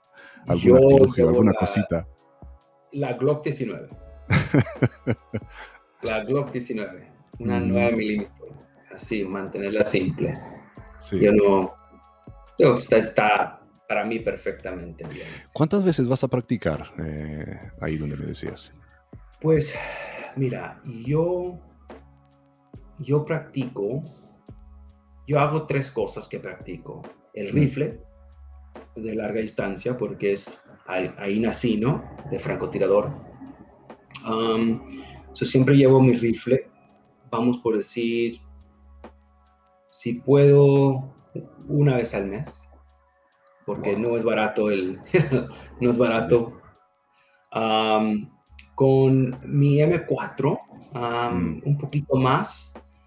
Ah, estamos hablando que dos veces al mes me, me, me Cada dos semanas, ¿eh? Ajá, sí, sí, sí. Igual que en España, igual que en España. que va, que va, que va aquí, ¿no? Pero con mi pistola, igual como unas dos veces al mes. um, pero cada fin sí trato de irme a, a bow and arrow archery, ar- arquería. Sí, arquería. Arquería, me encanta el, a la arquería. Um, eso sí, sí me encanta y ayuda a mantener la coordinación de todo. Porque es otro, otro tipo de, de práctica, ¿verdad? Sí, sí, sí, Eso qué arquería. interesante. Qué bueno. Ahí, ahí en Estados Unidos es como aquí decimos, vamos a hacer una barbacoa, ahí vosotros vais de, de campo de tiro, ¿no? Sí, nosotros. yo tengo. Sí puedo ir a disparar donde estoy yo y pues tenemos un, un barbecue que nos llevamos. También, también. Sí. Qué bueno, qué bueno. Eh, ahora, cuando tienes que salir, ¿no? En algún viaje eh, fuera del país, ¿qué te pondrías tú en la mochila? ¿Qué llevarías en la mochila? ¿Alguna cosa sin lo cual no, no vas? Ah, yo siempre llevo las cosas básicas médicas ah, para la alergia. Yo no tengo alergia, pero siempre llevo las cosas básicas de, de alergia. ¿Por qué? No sé por qué, pero siempre me encuentro a alguien con la alergia. tengo mi EpiPen y tengo mi Benadryl y siempre, siempre me he encontrado a alguien con una alergia. Ah, literalmente un ejecutivo no se dio Wow, cuenta que estaba comiendo am, cacahuate y pues qué y él, fuerte. él no, no, no trajo su pluma EpiPen, no sé cómo se Sí. le dice en español, Sí. y pero instantemente llegué yo, estaba, le metí el EpiPen y me, desde entonces es un gran amigo. Claro, claro, le, sal- le salvaste Sí. la vida. Pero él Qué no interesante. el que yo estaba protegiendo, por ejemplo. Ujú, Él no fue el VIP, él nomás fue otro ejecutivo que estaba ahí. pero ah, claro que él ahora en la posición está un poquito más alto y ahora sí, sí tiene protección, pero antes no. Expect the best, prepare for the worst, ¿no? Yeah, exactly. Espérate lo mejor, prepárate para lo peor. Lo peor. Exacto. Wow. Sí, no, siempre cosas para dar, que no sé por qué, pero me ha, me ha salvado. Claro, claro. Um, eres el primero, el primero que me menciona esto. Eh, la gente normalmente pues me dice cosas como mm, medicamentos, eh, algún cuchillo, algún eh, primeros auxilios, cositas de primeros auxilios. Pero esto, wow, mira, qué, qué interesante, qué bueno saberlo. Ya me lo voy a apuntar también. Nos apuntamos todos ahora cosas, ¿vale? Apuntaros, apuntaros todo eso. Eh, ¿Algún truco, Víctor, que usas para estar eh, despierto, organizado, puntual? ¿Tienes algún secreto para mantener el orden? El, calendario, el calendario siempre. Mm. Vivirte la vida del calendario para mí. Sí, no. lo, tendrás en físico, en la pared, lo tendrás en el móvil también. En, el móvil, en el móvil, en mi reloj y también saber, pues, mi pareja's calendario, porque es importante darle el tiempo a ella, ¿no? ah, vale, vale. Sincronizar tu calendario con el de ella, ¿no? Sí, no, claro, pues, tenemos que saber que la vida no nos hace el trabajo, ¿verdad? Pero sí, mantener el calendario. Yo lo que hago es que si tengo algo, lo pongo en el calendario lo hago una notificación el día antes a las, a las 9 de la noche. Mm. Y pues a las 9 de la noche checo mi calendario para mañana. Y las, todas las notificaciones tienen 24 horas. Sí. Pero todos están a las 9 de la, noche del siguiente día. Todos me tienen que mandar la, notificación al mismo tiempo. Um, y la razón es porque me gusta saber lo que está pasando el siguiente día, porque si no, las emociones se van para todos lados. Sí, y la emoción inteligencia, como la, emoción inteligente, es lo que le dicen, ¿no? la, inteligencia emocional o... Ah, la inteligencia emocional, ya. Sí, es súper importante en ese tipo de negocio. Así que tú organizas tu calendario para que te llegue por la noche las notificaciones de todo lo que tienes que hacer el siguiente día y teniendo ahí la lista, las vas organizando eh, para hacer en un cierto orden el, siguiente día, ¿no? Claro que sí. Y el secreto para mí es tratar de hacer todo lo más rápido posible. para, para que te... Eh, yo honestamente vivo la vida de, ¿cómo se le dice? Mis, mis amigos me dicen que vivo mi semana en dos días yo tengo casi, me gusta tener casi todo terminado para el tercer día, para miércoles, ya dejarlo casi libre y abrir las, las puertas para otros lugares. Como yo soy una persona que le encanta otras cosas, me encanta uh, reconocer las cosas de real estate, que es... Um, Inmobiliaria. Sí, me gusta los otros negocios. Mi hermano también tiene un negocio, no quiere abrir su negocio y órale, vámonos, le entramos. Y sí. pues no me gusta tener mis equipos preparados para que al fin de la semana ellos estén naturalmente solucionar todos los problemas en los primeros tres días. Claro, claro, claro, claro. Eh, estabas hablando antes de que llevas la Glock 17, 19. Eh, ¿Cuál es tu 19? ¿Cuál es la preferida? ¿Sigue siendo la Glock preferida o tiene, te gusta más otra? Oh, pues sabes que literalmente el otro día estaba viendo un, un Browning High Power. Mm. ¿Sabes cuál es la Browning High Power? Eh, no. es Browning, pues no, sé cómo, High Power, así, esa 9, es una 9 milímetros muy bonita. Y mm. ya no la, ya no la hacen. Ah. Ya no la hacen, ya Browning ya no la hace, pero el otro día la estaba viendo y, se me, y no sé por qué, pero me llamó mucho la atención. Porque es high power, tiene que ser. Pues, es high power, tiene un buen nombre. Um, Como super, super, la superpoderosa, ¿no?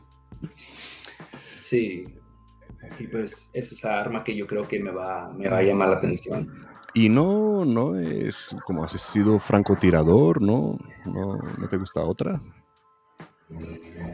¿En rifles? Sí. Ah, no, pues, pues ya yo siempre fui entrenado con la 308, un 308. Y ah, en España viene siendo las 762, ¿no? Las 762. 762. En, um, yo siempre fui entrenado con e, esa. Y pues claro que la mía es como un poco Frankenstein, la construí. Eh, viene de una Remington 700 que la construí, pero la única cosa que mantiene del Remington 700 viene siendo la, no sé cómo se dice, el bolt, la, no sé cómo se dice en español. Sí, el slide. Sí. Y de ahí en fuera todo es custom, ¿no? todo está hecho a los personalizado. Sí, personalizado, todo custom. Así, pues me encanta mi rifle. Y también tengo una Springfield, la M1A1, ¿no? M1A1. Tengo, y tengo ese rifle que viene siendo, no sé por qué, pero me encanta esa época de, del rifle, la Springfield M1A, um, que viene, mucha gente le dice la M14. Um, y pues no sé por qué, pero me encanta ese rifle se mira tan, no sé por qué, pero siento que nunca lo voy a quebrar. Es de madera, lo tengo todo natural, no tiene nada, ninguna modificación menos el mm. telescopio y ya. Ah. cuando mucha gente, ¿con, qué, con, qué, ¿con qué casas? ¿Con qué te vas de cacería? Le digo, pues no, no, hago tanta cacería, pero con ese rifle es el que me, me enfoco más, es hecho de madera y bien bonito. así. Qué bonito, qué bonito. Eh, pasamos a otra vez al mundo virtual. Víctor, ¿crees que las redes sociales son necesarias para nosotros, para la gente de la protección ejecutiva? Sí, es muy poderoso, muy mm. poderoso.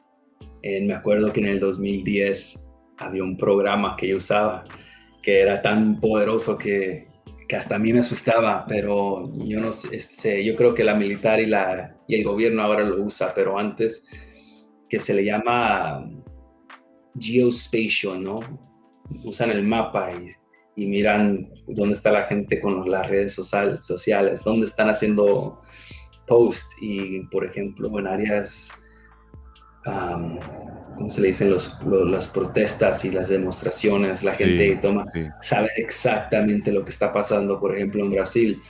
Mucha gente está ah, poniendo video, fotos, comentando y estás enfrente del edificio y tu ejecutivo está ahí, pues tú le vas a decir, ¿sabes qué? Ahora nos, vamos, nos quedamos aquí unas dos horas hasta que pase la demostración. Ah, porque mm. la avenida Polista tiene mucha demostración y estamos ahí. Y pues saber. Si no, estás, si, no estás, si no estás en las redes sociales, no existes, ¿no? Dicen también. sí, el LinkedIn es importantísimo para mí. Sí, sí, eh, y, mira, por tu perfil que tenías en LinkedIn, así te encontró tu jefe, así te he encontrado yo, hay que estar, hay que tener un perfil bien pulido, bien, bien hecho, ¿no? y, estar en las redes. Sí, y si yo le quiero decir a la gente de protección, si no tienes un LinkedIn, tienes que tener un LinkedIn. Y no, no un LinkedIn que enseñe todos los tiempos que fuiste a la guerra, pero un LinkedIn que te que explique tu, educación, tu, tu preparación y extremadamente profesional, no nomás andes poniendo cosas porque sientes que es la tu área política, es tienes que ser la, la, persona que la gente confía, ¿verdad? Yo entiendo que todos ahorita en Estados Unidos hay muchas diferentes posiciones políticas, pero tenemos que saber que somos profesionales y saber exactamente de qué estamos platicando. Si tú vas a poner algo en tu LinkedIn, yo siempre le digo a la gente, o en las redes sociales ahora, ¿verdad? Porque todo está abierto. Saber exactamente cómo se, tú vas a, tu reputación como protector, porque tu VIP a ti no te va a importar qué, área de política es esa persona. Claro. ¿Verdad? Él es el trabajo y el trabajo es el trabajo, no así. No importa tu posición política. Pues mira, eh, tienes mucha razón, porque no sé si has visto una serie eh, británica de corta, ¿no? De, creo que se llamaba Bodyguard. Eh, si la buscas, es, es, interesante, es igual con un ex soldado que vuelve al mundo civil y empieza a trabajar en Close Protection para una ministra y la posición de la ministra, eh, posición política de volver a enviar tropas a, Irak o Afganistán, no sé dónde, le afectó muchísimo a él y de ahí empezaron un montón de, problemas. ¿No? Y como tú decías, hay que mantenerse neutral, hay que mantenerse neutral. Sí, sí, no, es súper importante y eso es mm. una, y le puedo decir al mundo que eso es un problema de nosotros ahorita que yo estoy viendo en en buscando a la gente para contratar y también para hacer los empleados. Te voy a ver a tus perfiles. Sí. Me gusta conocer tu personalidad porque también construye nuestro, nuestra cultura adentro de nuestros programas. Y claro que yo no quiero que seas, no quiero que no tengas una voz, pero también no, no ocupo que seas una persona profesional que tiene su propia reputación pero que no vayas para ningún extremo, ¿no? Que no seas extremista. exacto. Un fanático. No seas extremista, por favor. Sí, exacto, porque el cliente a lo mejor, a lo mejor él es un fanático, pero nosotros no tenemos ninguna voz ahí, nosotros estamos ahí para proteger a esa persona. Correcto, chicos, eh, tomar notas. El empleador mira lo que publicas en tus redes sociales, ¿vale? Van a mirar a ver qué ha puesto. Fotos de perritos, de, montañas, de flores. Ese, o, de los perritos. o opiniones personales, políticas, ¿no? Sí, eh, mantener la, profesional. Todo, correcto. profesional. Correcto. Y pasando otra vez al mundo físico, ¿crees que el tamaño corporal importa? La pregunta del millón. No, yo no soy una persona grande. Yo, mido que 5, 10, no sé, en, centímetros. 5, 10, viene siendo. Ahora, ahora te lo calculo yo. Ya, ya. Pero tú dime, dime, entonces no es, no es, no es importante. No, no, pues claro que tiene su importancia cuando viene a, a los VIPs que son grandes.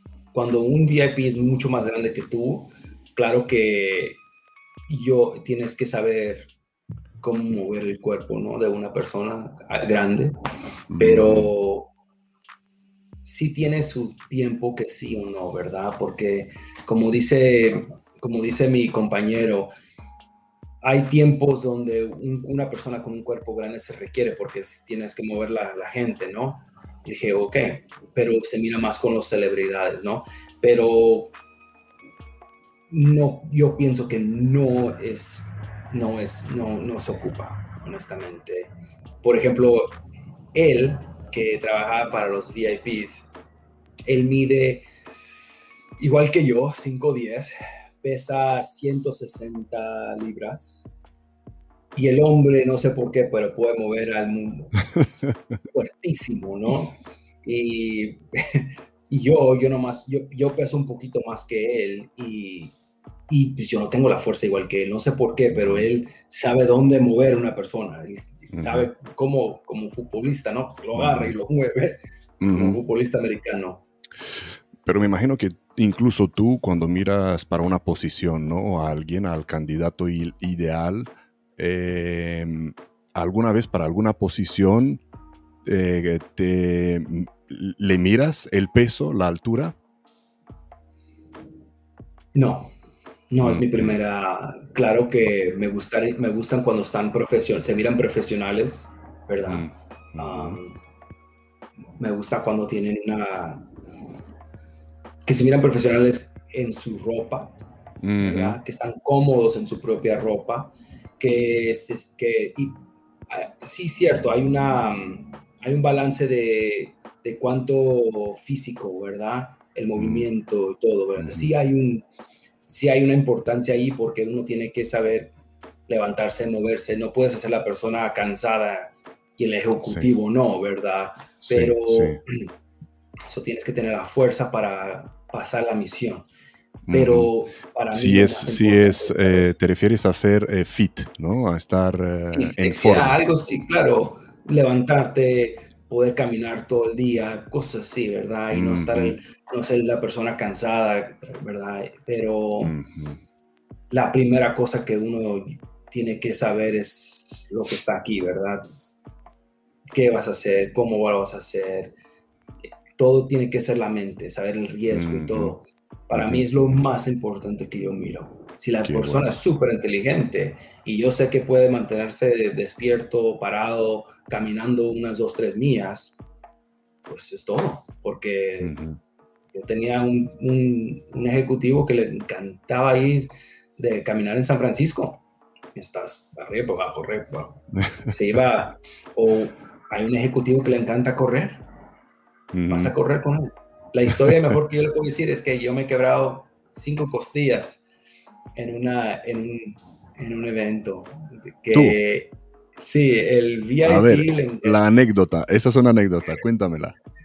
Estaba, estaba con el VIP, me dice, él es um, cyclist, como de ciclista. ciclista.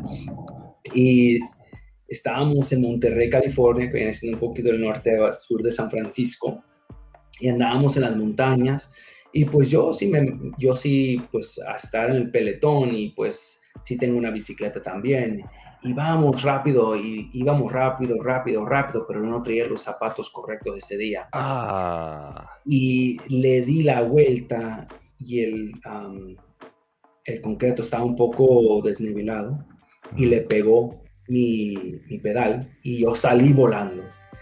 Le pegué un árbol, me volteé por todo el piso y me quebré cinco costillas y se me... Madre mía. Se me calapsó un pulmón. Y estaba yo, y pues chocado de todo, ¿no? Sí, tratando de respirar y claro que me hice, me, me chequé, dije, ay, mis, ok, estas costillas están quebradas, dije, pero empecé a sentir la, el movimiento de mi, de mi cuerpo, de mi torso. Sí. Y que no, tengo el, pulmón, el pulmón colapsado, ¿no? Colapsado, ¿no? sé si se dice, ¿no? Colapsado, sí, colapsado. Y llega el VIP y está más preocupado y le dije yo, no te preocupes, ahorita viene el vehículo atrás de nosotros, llega el vehículo, de, la seguridad y les dije, llévate al VIP porque tiene sus meetings en media hora y se tiene que bañar y arreglarse. Y dice, ok, se sube y yo ahí llega mi otro compañero, se queda un compañero conmigo, agarra otro vehículo, nos vamos a la, al hospital a meterme la jeringa en el pecho. y me habla por teléfono el ejecutivo y le digo yo, digo, no te preocupes, tú sigue adelante, tienes tu equipo de protección ahí, pero um, en tres lo que, lo que más me da risa, llega el ejecutivo con un cupcake, con un panecito, porque eran mis cumpleaños el siguiente día. Eh, estaba más preocupado por ti.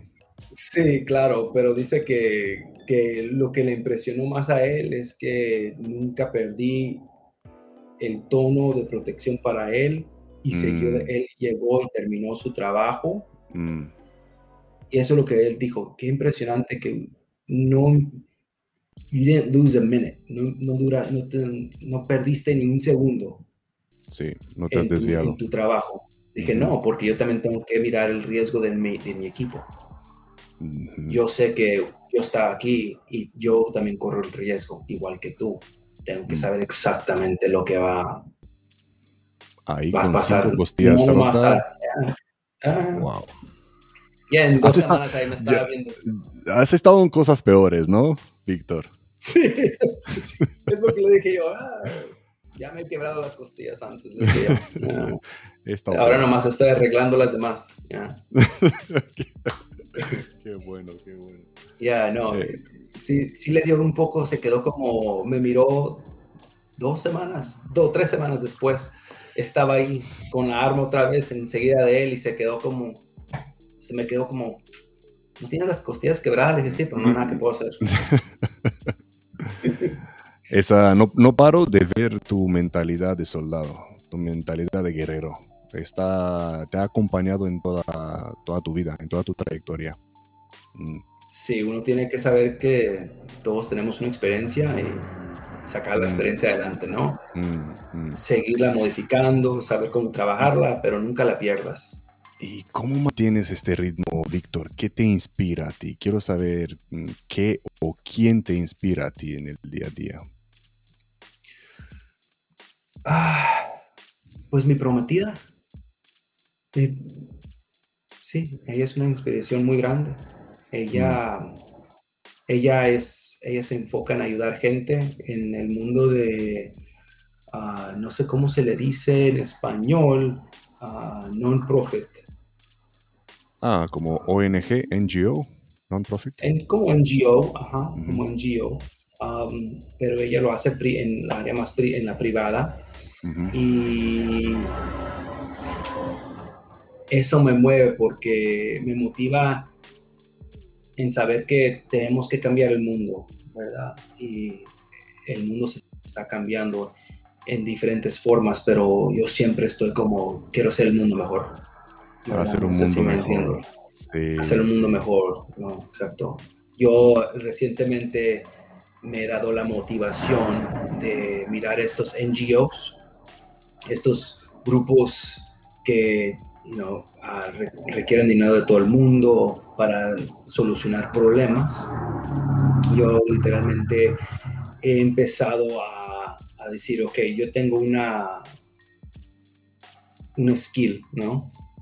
Sí, una habilidad. Y una habilidad de proteger gente y saber cómo construir edificios que protegen a gente, por ejemplo, poner las cámaras, las seguridades, las pólizas, el proceso de proteger gente.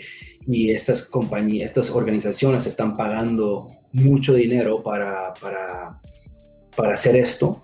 Y dije, yo sabes que yo voy a donar mi tiempo para ayudarlos a construir las pólizas y hacer las, los, los, grupos de protección, porque mucha gente no se da cuenta que estos NGOs también ocupan protección ejecutiva porque se van a países muy peligrosos a ayudar a gente ¿verdad? Um, se mira mucho en, en, que se van a África, a Sudáfrica, o se van a Venezuela, a, países peligrosos, natural, y ayudar a gente y no tienen a nadie que los protege. Imagínate, mm. eso, es, eso es una área de... Um, e, es un hoyo, ¿verdad? Es un, es un gap, una, ¿verdad? Una falta, una falla. Una falta, una falla.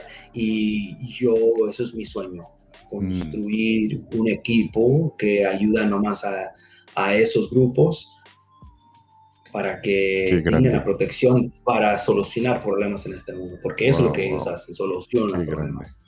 Qué grande, qué grande. Proteger, ayudar a los que ayudan, ¿no? Exacto. Qué grande, qué grande. No nomás a los ejecutivos que ganan mucho dinero. ya, ya.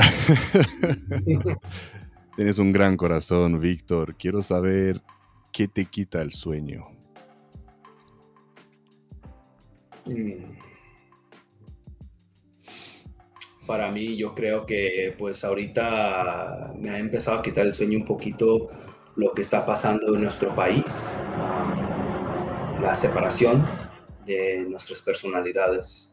Sí me, porque también esos riesgos empiezan a, involucrarse a, nuestro, a, nuestra, a la organización que yo trabajo. So, ahorita es, es saber que dónde vienen los nuevos riesgos. Eso me mantiene muy despierto. y segundo, correcto, correcto. Mm. Y lo otro que yo he visto es seguir adelante en modificar nuestros departamentos en, en nuestra compañía para seguir um, creciendo, ¿verdad? Porque la compañía sigue creciendo y si no muevo el departamento para adelante, yo no crezco, yo no crezco con el de la organización y después cuando haga falta de, de crecer, yo ya no estoy preparado para crecer y no me, puedo colapsar. So, siempre mantener adelante mi equipo, saber exactamente para dónde se mueve la organización, para yo saber para dónde nos vamos a mover nosotros. Eso pues me preocupa porque claro que hay gente que trabaja abajo de mí y tengo que enfocarme en seguir dándole a ellos una vida que ellos han escogido de profesional y al mismo tiempo, claro, que ellos sepan los riesgos que, van a que siguen existiendo y que hay los nuevos riesgos que está pasando. Por ejemplo, la separación política que está pasando nos está separando. Uh, se está, nos estamos enfocando. Está separando familias incluso. Eh, ser rojo o azul, rojo o azul separa amigos, familias, todo. Exacto, exacto. Y eso sí, sí preocupa porque nunca se sabe quién es quién y tenemos que enfocarnos en saber estar neutral, pero claro que, por ejemplo, los, las demostraciones ahora se han hecho un poquito más violentas. tuvimos un evento, un incidente reciente el año pasado, en junio. es público, claro, no, no, no, tengo que esconderlo. que se nos quemó una, un edificio, un banco, aquí en San Diego, a las 11 de la noche, por las demostraciones. Claro que mi equipo duró 24 horas por un mes todo el día, 24 horas estuvieron en un edificio que estaba quemado porque había la caja de la caja fuerte estaba ahí todavía. La caja fuerte, sí, sí. Exacto. Y pues, gracias a Dios que no le pasó nada a lo de adentro de la caja fuerte, pero el edificio quedó destruido. Y pues eso fue de una demostración y pues ah, eso es lo que le digo a la gente. Tenemos que modificarnos cada día entender, saber el riesgo, el ecosistema y movernos con el ecosistema. Eso me mantiene despierto. Wow, wow, wow. Son cosas muy de, mucho peso, de mucha importancia, más para el cargo que tú tienes. Eh, si podrías hacer algo diferente, Víctor, ¿qué sería? ¿Qué harías diferente? ¿Profesional o...? Total, Total. Eh, mirando tu vida hacia atrás, ¿qué harías diferente? Ah. no tengo dudas. Nada, no nada. es el camino que he cogido, el vehículo que tú has construido. Exactamente, no tengo dudas. Uh, astronautas, algo simplemente astronauta. Me encanta la, la ingeniería de un, de, un, de un cohete, ¿no? esas cosas que hacen allá SpaceX y Elon Musk. Eso sí me llama mucho la atención, pero de ahí en fuera yo creo que todos tenemos la razón de estar aquí, ¿no? Mm. Claro que si, si escucha a Elon Musk y ocupa alguien, un, un protector, aquí estoy para él. pero yo creo que um, en fuera, esta decisión fue exactamente lo que yo, yo a mí me gusta. No tengo la duda. Qué, bueno. Al final, ahora, Víctor, cerca del final, eh, ¿qué te ha enseñado la vida? Ser paciente, ser paciente con la gente. Ah, no importa el qué tan impaciente sea la otra persona, siempre ser paciente, no importa. Y al fin es darle la fe a los que viven alrededor de ti y tomar sus ah, metas y las tuyas, unirlas y seguir adelante a llegar a una y a terminar nuestras metas juntos. Un soldado, aquí tenemos un soldado. Otra vez veo esta, esta mentalidad ahí. Otra vez la veo. Algunos libros, Víctor lee. ¿Qué lee, Víctor? A ver, ¿qué, qué libros ah, puedes recomendar? Pues ahorita te digo, pues aquí está en mi teléfono, porque no me voy a acordar después de... A ver, a ver, a ver. Algo de, de Esta... obligatoria. Yo, es, yo leo muchas cosas de liderazgo, eso sí te puedo decir déjame sacar mis libros aquí. Recientemente he estado leyendo unos libros de leyes. acabo de leer el libro de Greenlight by el, el, actor este Matthew McConaughey. No sé si lo has visto. Mm, Greenlight. Greenlight, sí. Claro que los otros libros que estoy leyendo es The Code of Trust, es el código de, la, de tener fe, yo creo. De la confianza. Se, eh, se llama Ruben, Robin Drake.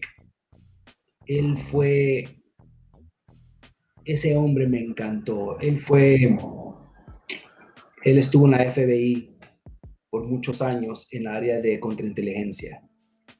Ah, Algo fascinante, la contrainteligencia. Sí, no, eh, claro. Y una de las cosas que él platica es ah, de cómo construir fe, uh, faith, or trust. Trust, trust, español en trust. Eh, sí.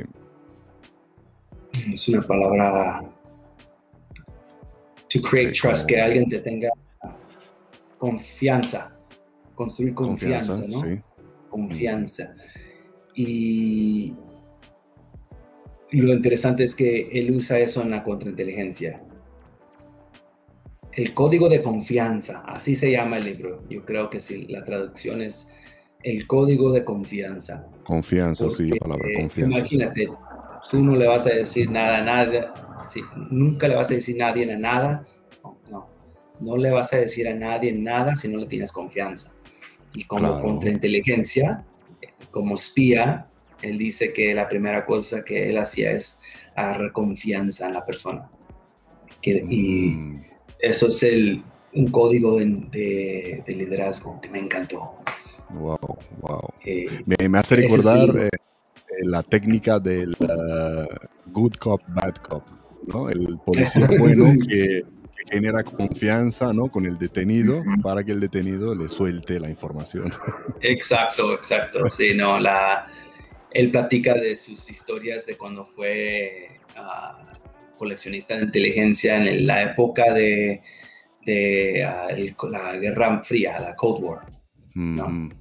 Y durante la, sus tiempos de espía y cuando tenía que platicar con los otros ah, gerentes de inteligencia de Rusia, tenía que sacar mm. información o, para el espionaje y todo. Y, cómo generaba confianza entre estos grupos para que cuando en el futuro él quiera información, le dice, oye, ¿qué, ¿cómo está tu familia? ¿Cómo está tu hijo? Claro, claro, y Bla, bla, bla. Y, ah, sí, está bien, mira, ocupo algo de ti. Que, y empiezan a platicar la gente.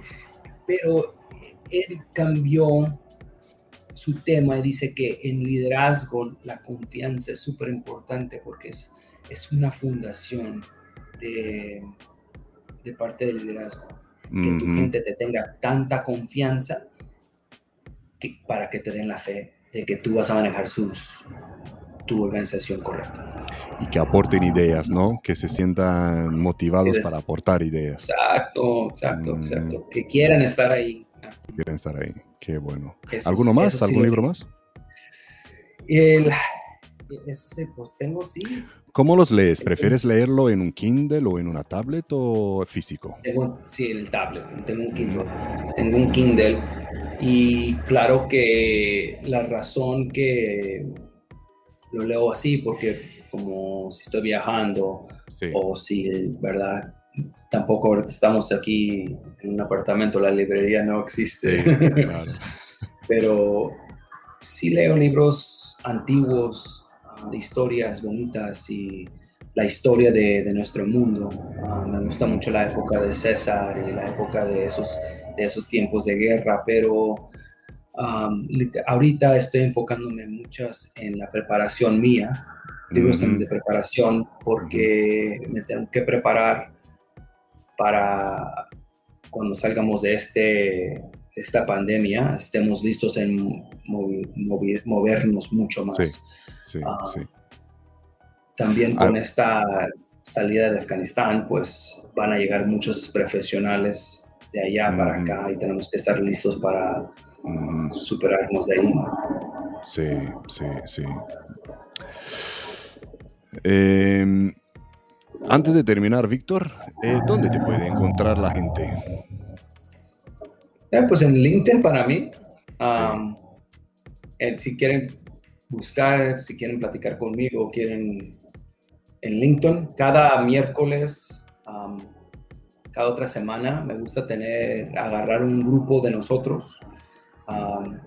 somos gente profesional, como el tiempo de lonche, nos agarramos en un Zoom call comiendo así, no hay nada bonito, platicando de nuevas ideas, gente, y no tiene que ser una persona súper altísima en una posición alta, si no importa, quieren, quieren pedirme la, el link, entran, platicamos de, de. Un brainstorming, ¿no? Un brainstorming session, agile, yo le llamo agile session una, sesión ágil, porque no hay nada. y platicamos de las cosas que están pasando. por ejemplo, un ejemplo, ¿verdad? En pensar estratégicamente, miramos a lo que pasó en Siria en el 2015, ¿verdad? A la crisis de los, los refugios. Pues, refugiados. Como los refugiados, tengo que practicar esa palabra. ya, ya, ya. Ah, lo que pasa con eso es que pone presión a todos los demás países donde sí tenemos operaciones con el banco y pues mm. naturalmente cambia la, el clima político y después construir los riesgos, ¿verdad? Ah, en el 2015 Siria fuera el, país número uno, Afganistán fue el número tres. So ahora con el crisis que se pasó en Afganistán, con el movimiento del talibán, mucha gente va a querer salirse de ese país y pues naturalmente va a incrementar el, el, ah, movimiento de gente y poniendo presión otra vez a, a los países. Y eso es algo que me, me, está haciendo pensar en cómo vamos a mover las operaciones para asegurarnos que tenemos a gente posicionada en las áreas correctas. Pues ahí tienes un challenge, ahí tienes, ¿no? Ahí tienes un, un desafío por venir, ¿no? Claro que sí. Víctor, eh, señoras y señores, Víctor Hugo, Villalobos, aquí hemos tenido el honor de, tenerte y muchísimas gracias por haber compartido con nosotros todos, todas esas experiencias ¿no? de vida. Gracias a los que nos, nos han estado aguantando dos horas hasta ahora, han pasado súper rápido me encantaría hablar más, más, con Víctor, pero me gustaría hacer algo que tú has dicho ahora, que haces algunas llamadas en Zoom hablando de un tema específico. Me gustaría un día hablar de un tema específico contigo y compartirlo con la gente. Y cómo no, y cómo no, vernos en persona, a ver si, a ver si lo logramos y hacemos otra claro, en persona, cara a cara. Señoras y señores, tenéis el link al perfil de, de Víctor en la descripción del vídeo. Por favor, conectar con él, todas las preguntas para Víctor y, aprender más, aprender más. Eh, los que habéis llegado tarde, por favor, mirar el vídeo desde el principio, que es muy, muy, muy interesante. Así que nada, señoras y señores, Víctor, muchísimas gracias por todo. Shalom. Chao. Y hasta la próxima. Adiós.